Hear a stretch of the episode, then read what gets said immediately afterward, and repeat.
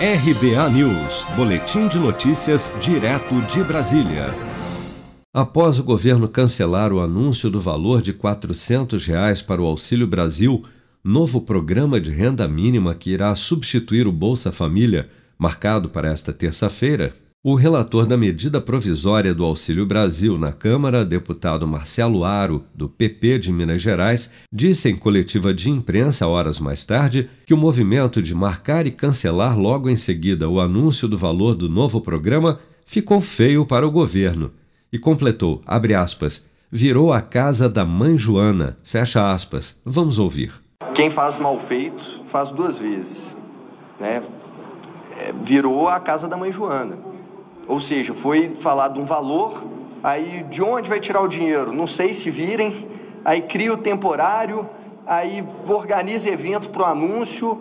Ah, eu não sei como que aconteceu, eu não estava lá, mas alguém deve ter virado e falado assim, olha, mas tá tudo certinho, tem orçamento, como é que vai fazer? Até que chegaram à conclusão, não, não dá para anunciar. Então, assim, eu acho que ficou feio, né? minha opinião é que ficou feio para o governo, marcou o evento, cancelou o evento, e eu acredito que o próprio governo agora que tem, que tem que nos dar respostas. O Auxílio Brasil tem sido objeto de disputa entre a equipe econômica e a ala política do governo. Ministros que pretendem disputar a eleição em 2022, que correspondem a mais da metade do gabinete de Bolsonaro, querem um valor acima de 400 reais, chegando alguns a propor até 600 reais mensais para o benefício.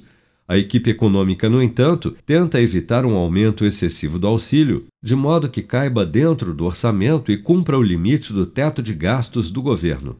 Mas, após uma reunião tensa na noite desta terça-feira, teria ficado acertado agora e a contragosto do ministro Paulo Guedes que, para viabilizar os 400 reais para o Auxílio Brasil, como quer o presidente Bolsonaro e a maioria dos seus ministros, 300 reais ficariam dentro do teto de gastos e os outros 100 ficariam fora da regra.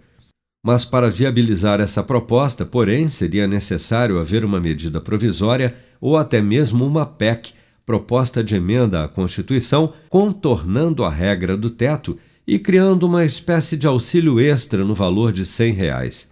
Ou seja, como a PEC dos precatórios já acomoda a medida provisória do Auxílio Brasil no valor de 300 reais dentro do teto, os 100 reais adicionais seria um auxílio temporário até dezembro de 2022, algo que o próprio relator da medida provisória do auxílio, deputado Marcelo Aro, é contra, por considerá-la eleitoreira. Com produção de Bárbara Couto, de Brasília, Flávio Carpes.